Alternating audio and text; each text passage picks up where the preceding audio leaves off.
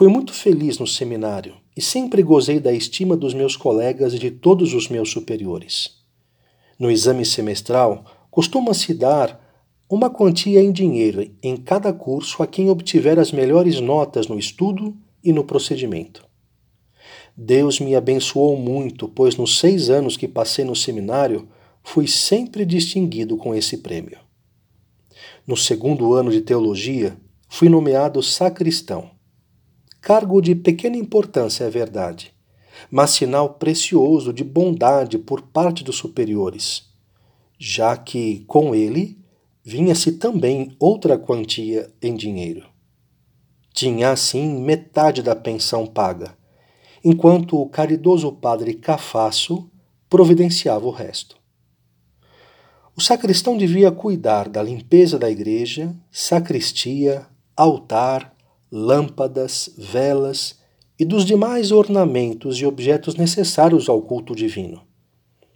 Tive nesse ano a graça de conhecer um dos mais zelosos ministros do santuário, quando veio ao seminário para pregar os exercícios espirituais.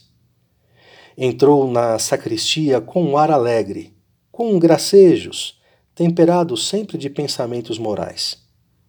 Quando lhe observei a preparação e a ação de graças da missa, a atitude, o fervor na celebração, percebi logo que era um digno sacerdote, como era de fato o padre João Borel, de Turim.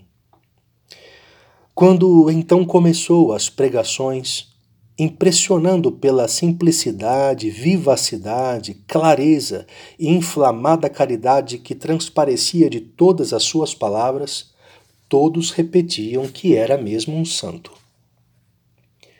De fato, todos procuravam para confessar-se com ele, em conversar com ele sobre a vocação e receber alguma lembrança especial eu também quis tratar com ele das coisas da alma.